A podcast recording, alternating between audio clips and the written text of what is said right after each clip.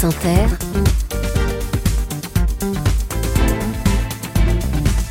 le 7-10. Et Léa, ce matin, vous recevez un écrivain. Bonjour Jonathan Little. Bonjour. Merci d'être avec nous ce matin. Si vous étiez un adjectif et un pays, vous seriez lesquels? Hmm, adjectif, je dirais rétif. Je vous confirme. Quant au pays, j'aime pas beaucoup la notion de pays, donc on va dire l'Europe. Pas mal. Qu'est-ce qu'un endroit inconvénient, Jonathan Little? Bah, dans ce cas précis, c'est une citation d'un chercheur qui parle euh, de Babillard, cet endroit à Kiev où les Juifs ont été massacrés en 1941 par les forces nazies, et qui est un endroit dont aucun des, des régimes successifs, qu'ils soient soviétiques ou Ukraine indépendante, n'a vraiment voulu s'emparer. Hmm. Vous parlez effectivement de l'Ukraine dans ce nouveau livre, c'est pour ça qu'on vous a invité ce matin. L'Ukraine, depuis longtemps, est remplie de ces endroits inconvénients qui embarrassent tout le monde. Crime du stalinisme, crime nazi, crime des nationalistes, crime russe, écrivez-vous. Dans ce nouveau livre chez Gallimard, je rappelle que chacun de vos livres est très attendu depuis le succès foudroyant des Bienveillantes, prix Goncourt il y a 15 ans, dont vous avez vendu plus de 2 millions d'exemplaires entre la France et l'étranger. Votre nouveau cru est dense, il est fort, il est étouffant aussi par moments. C'est un livre qui mêle vos mots aux photos et très belles du photographe Antoine Dagata. C'est un document important sur l'énigme de la violence et du mal, sur la tragédie du peuple ukrainien et sur l'histoire condamnée à se répéter. Effectivement, vous y mêlez le passé et le présent. Vous tracez, euh, un parallèle entre les crimes nazis commis en 41 à Babillard, à côté de Kiev. On rappelle 33 000 juifs tués en deux jours et les crimes commis de nos jours par Poutine, à Boutcha notamment. En fait, ce qui s'est passé, c'est que vous aviez achevé une première version du livre euh, deux jours avant l'invasion russe de l'Ukraine. Oui, exactement. En fait, c'était un projet qui a démarré euh, un an quasiment avant la guerre et qui devait se porter que sur Babillard, Mm. sur le lieu euh, euh, des massacres de, de 41 et 42. Ils ont tué effectivement 33 771 juifs les deux premiers jours, mais ensuite ils ont continué à fusiller des gens dans ce ravin jusqu'à la fin de l'occupation en 43. Donc on estime à plus de 100 000 morts juifs et non juifs. euh, À Babillard. Le nombre de victimes de, dans Babillard. Yard, c'est un ravin, le mot veut dire ravin.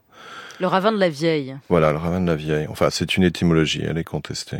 Et vous êtes retourné donc sur ces lieux avec ce photographe pour voir ce qu'il restait de Babillard. Mais justement, il reste rien. Donc, euh, c'est un peu ça qui nous a intéressés au début. En même temps, c'était- un peu compliqué, mais, on va dire un challenge intéressant, c'était de faire un livre sur rien, parce qu'il n'y a rien. Il n'y a rien. Une Alors- station de métro là où les 100 000 Voilà. personnes sont mortes ou les 33 000 juifs tués Des en deux jours. immeubles, une rue, euh, un parc surtout, un très joli parc, euh, où les gens se promènent avec leurs chiens et leurs enfants. Ce rien, il revient aussi dans Boutcha où vous, retournez. Ce rien, vous dites, c'est le, c'est le principe même des massacres. Très vite, il faut nettoyer. Il faut, il faut raser. Ça, c'était assez frappant. On est allé à Boutcha en mai, donc euh, deux mois après euh, la découverte des massacres. Non, un mois après, excusez-moi. Un mois après la découverte des massacres, cinq semaines. Et euh, ils étaient déjà en train de repeindre les passages cloutés. Et tout le reste avait été nettoyé, effectivement. Il n'y avait plus les carcasses de blindés, il y avait évidemment plus les cadavres, mais ça, c'est normal. Comment vous expliquez ça, cette volonté de vite recouvrir? J'en ai parlé à la, ma- la vice-maire adjointe de, de qui m'a dit que c'était une demande euh, des, des habitants, que tout le monde voulait tourner la page et reprendre leur vie. Mm. Donc il y avait une forte pression euh, locale pour justement reconstruire. Évidemment, la priorité, il faut pas exagérer non plus, la priorité évidemment c'était les services publics, euh, donc l'eau, l'électricité, le gaz, ça ça a été la, la grande urgence parce qu'il fallait restaurer euh, l'essentiel. Mais une fois que ça s'était fait, ils ont recommencé à mettre les panneaux de circulation. Euh, Vos pages sur Boutcha sont insoutenables. Vous êtes allé au, à l'origine du mal. Euh, il y a aussi ces photographies folles d'Antoine Dagata qui vous, euh, qui, qui vous accompagnent, des photos de cadavres, de cadavres de soldats, de soldats russes. Et vous posez cette question. Qu'est-ce que c'est de regarder un cadavre? Lorsque je regarde un cadavre, qu'est-ce que je vois? Qu'est-ce qui se passe? Étrange question à laquelle il m'est malaisé de répondre. Elle est étrange, elle est vertigineuse, cette question. Qu'est-ce qui se passe quand on regarde un cadavre? Ben, ça, j'en parle un peu dans le livre, donc je vais pas. Mais Oui, c'est pour ça que je vous dis, mais donnez envie aux gens aussi de le lire. C'est une question un peu complexe. Euh, ça change dans le temps, évidemment, quand on est jeune et qu'on voit des, des gens morts de mort violente pour la première fois, il y a l'effet de choc, de sidération, qui empêche en fait de vraiment regarder ce qui se passe. Je me souviens que mon premier mort, c'était un massacre à Sarajevo. Je me, je me suis même pas rendu compte qu'il était mort. J'arrêtais pas de le toucher du bout du doigt euh, pour voir s'il allait se réveiller. Et puis, évidemment, il s'est pas réveillé. Mm. Mais euh, à la longue, on a un regard beaucoup plus euh, distancié. Clinique Ouais. Hmm. Clinique, je ne sais pas, mais euh, on peut interroger le- l'essence du phénomène un peu plus profondément. ce qui marque dans ces morts violentes, dans ces photos de morts de cadavres violents qu'on voit dans le livre, euh, même si elles sont recouvertes d'une espèce de voile, c'est que les bouches sont ouvertes comme une une, une... et d'ailleurs vous faites la comparaison avec une vieille grand-mère qui mourrait euh, euh, dans son lit. Euh, c'est- c'est la violence du dernier moment, quoi. Oui, enfin la bouche ouverte, faut pas y mettre trop d'importance. Beaucoup des cadavres qu'on a vus étaient exhumés, donc ils avaient été sous terre pendant un mois, un mois et demi, donc c'était déjà bien décomposé. Évidemment, les lèvres font partie de ce qui part en premier. Donc très souvent, il y a cet effet de rictus, mais qui est lié à la décomposition plus que. Plus qu'à la mort violente. Vous affrontez- violente. Vous vous affrontez dans ce livre la question comment on explique cette violence. Vous refusez l'hypothèse de la folie. Vous dites euh, d'un homme qui a tué une famille, l'homme qui a fait cela est un homme normal, c'est un homme ordinaire, c'est un homme comme vous et moi. Euh, on y revient toujours. C'est euh, c'est- votre explication, c'est la banalité du mal. C'est Arendt. Je n'ai jamais pensé que la psychopathologie suffisait à expliquer la violence, parce que sinon elle serait beaucoup plus limitée qu'elle l'est actuellement dans le monde. Mais vous parlez d'un homme ordinaire. Oui, mais c'est la même chose, on va dire, dans le civil. Je veux dire, euh, il y a effectivement des, des tueurs psychopathiques qui sont cliniquement fous, mais c'est une infime minorité parmi les assassins qu'on met en prison. La plupart des assassins sont des criminels tout à fait conscients de leurs actes et tout à fait normaux, qui tuent parce que ça leur apporte un profit, qui tuent parce qu'ils en ont envie, qui tuent parce qu'ils sont en colère, qui tuent pour toutes les raisons pour lesquelles on tue des gens. Qui tue parce qu'ils le peuvent aussi, parce, Parce qu'ils ont l'autorisation. Et donc, quand on étend ça à la sphère militaire, c'est exactement le même principe. C'est euh, Hmm. pour moi la, la question de ce qui empêche ou n'empêche pas de tuer. euh, ça, je le dis un peu depuis le début de mon travail. Ce qui, ce qui retient les gens de tuer, c'est un axe social, c'est une socialisation. C'est pas, c'est pas une loi intérieure, c'est pas une voie intérieure, C'est pas une morale c'est intérieure. pas une morale intérieure. C'est la loi c'est la loi extérieure, oui, tout à mm. fait. Et quand la loi vous pousse à tuer, eh bien vous tuez, c'est ce qui se passe euh, dans cette guerre d'Ukraine. Le lien avec le nazisme, il y en a un autre qui l'a fait, c'est Vladimir Poutine quand il lance ce qu'il appelle son offensive militaire le 24 février 2022. C'est pour, dit-il, dénazifier l'Ukraine. J'ai décidé de lancer une opération militaire spéciale. Son objectif est de protéger les personnes qui ont été soumises à des abus et à un génocide par le régime de Kiev pendant huit ans. Et pour ce faire, nous nous efforcerons de démilitariser et de dénazifier l'Ukraine et aussi de traduire en justice ceux qui ont commis de nombreux crimes sanglants contre des civils, y compris des citoyens de la Fédération de Russie. Vous recevez cette sémantique, cette comparaison euh, avec les nazis utilisée par Poutine et reprise depuis euh, deux ans et même plus par les télés et la propagande russe Euh, En permanence, on va lancer cette offensive militaire pour dénazifier l'Ukraine, pour combattre les nazis. Comment vous la recevez? Si vous regardez la rhétorique d'Hitler au sujet des Juifs, vous regardez dans la sémantique qu'il déploie quand il parle des Juifs, vous vous rendez compte qu'en fait, ce qu'il est en train décrire, c'est les Allemands. C'est lui-même et la plupart des Allemands. Et avec Poutine, c'est exactement pareil. Les termes qu'il utilise pour parler euh, des Ukrainiens décrivent en fait son propre régime, de tous les points de vue, et, et de Vous, manière vous très le- précise vous, et faites la, détaillée. vous faites la comparaison entre le régime russe actuel, entre Vladimir Poutine et les nazis. Je pense que c'est devenu un régime fasciste, oui, absolument. Et de manière générale, ce livre, dont le fond est donc de tresser le passé et le présent, euh, de comparer le massacre de Butcha aujourd'hui avec ce qui s'est passé à Babillard, est-ce que c'est comparable, Jonathan Little? Est-ce qu'on peut comparer Butcha, avec ses atrocités et ses horreurs, avec un- une décision de tuer 33 000 juifs en deux jours, de les fusiller en deux jours Alors déjà, le mot qui ne va pas, c'est le mot comparaison. C'est pas une comparaison, c'est plutôt un effet, on va dire, de métonymie. Je les mets côté à côté et je les frotte pour voir un peu ce qui sort.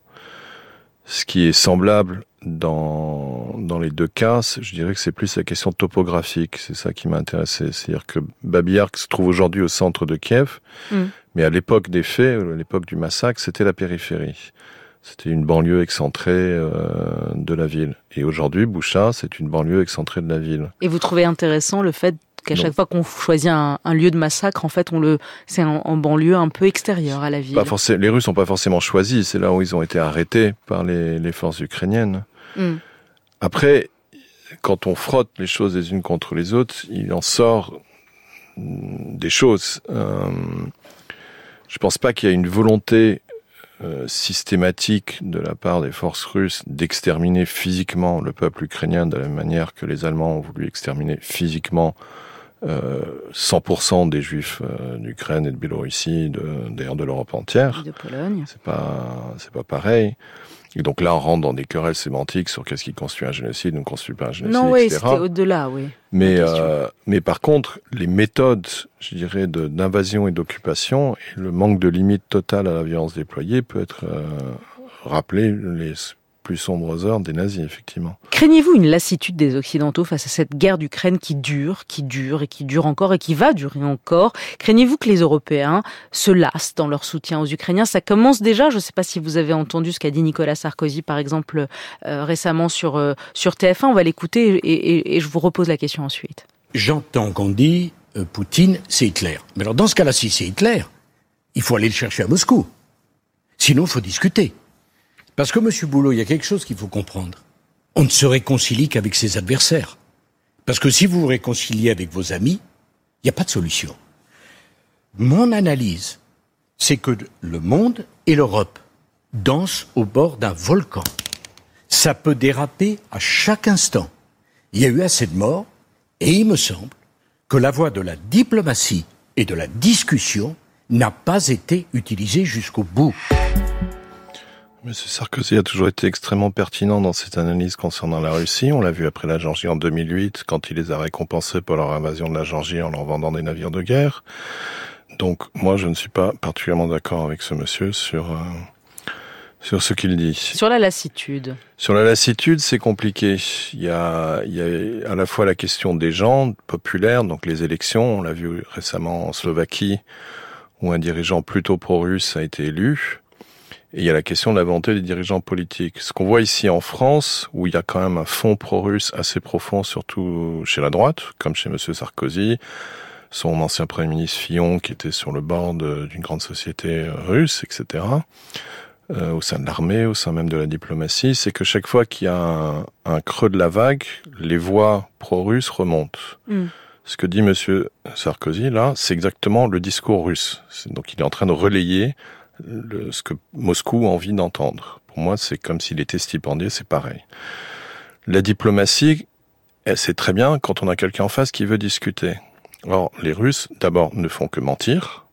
Ils ne discutent pas, ils mentent.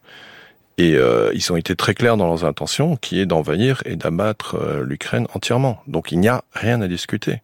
C'est ça que, dont les Ukrainiens sont extrêmement conscients. C'est ce que euh, Volodymyr Zelensky et ses collègues n'arrêtent pas de répéter.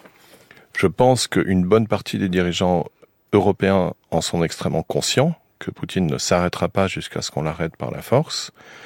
La question, c'est comment maintenir le niveau de mobilisation nécessaire pour euh, qu'on continue à donner l'assistance euh, Et qu'est-ce qu'il économique faut- et militaire Qu'est-ce qu'il nécessaire. faudrait faire Parce qu'on voit là, par exemple, que les Polonais Je- je- réduisent leur. euh, Ça, c'est ça, c'est temporaire. C'est lié. La Pologne, c'est lié aux élections. Ça passera après les élections. La Slovaquie, c'est un peu plus inquiétant. Mais la France, l'Allemagne, Moi, plus l'Amérique, on rappelle que dans un an, c'est Donald Trump qui peut-être peut revenir Voilà. au pouvoir. Moi, je suis beaucoup plus inquiet pour les États-Unis que pour l'Europe. Je pense que le soutien européen, il s'inscrira dans la longue durée, parce que de toute façon, ça leur porte et ils n'ont pas le choix.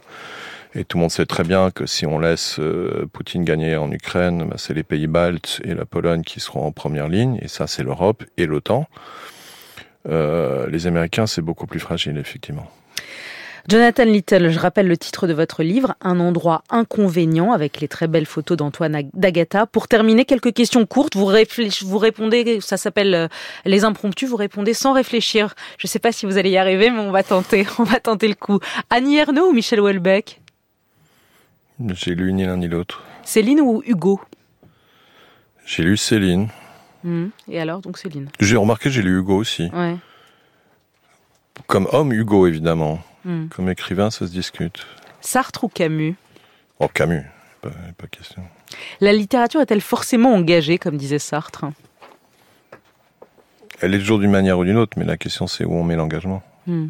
L'enfance décide, disait Sartre. J'ai décidé de vous faire un questionnaire sartrien ce matin. Parce que vous... Effectivement, je ne suis pas très sartrien. Ouais, justement. L'enfance décide. Il Je botte ça. en touche sur celui-là. Hmm. Il n'y a pas de bon père, il disait aussi. Je botterai en touche aussi. Hmm. Qu'est-ce qu'il y a d'américain en vous? Le passeport déjà pour commencer. et de français? Le passeport aussi. Picasso ou Bacon? Bacon. Quelle est la dernière chose qui vous a ému? C'est une bonne question. Vous bottez en touche systématiquement, mais je le savais. Ça m'empêchera pas de continuer jusqu'au bout. Vodka ou gin Euh, pas de gin, euh, ça- je réagis très mal au gin. Donc la vodka. Plutôt whisky en fait. Quel est votre plus grand vice? Le whisky. Et votre drogue? Le whisky. Star Wars ou Game of Thrones? Ni l'un ni l'autre. Liberté, égalité, fraternité, vous choisissez quoi? Fraternité, c'est bien. Liberté aussi. Ah non, il faut choisir. Liberté. Jonathan Little, Antoine Dagata, un endroit inconvénient, le lien entre les massacres d'aujourd'hui et ceux d'hier, c'est en Ukraine et c'est chez Gallimard. Merci et belle journée à vous.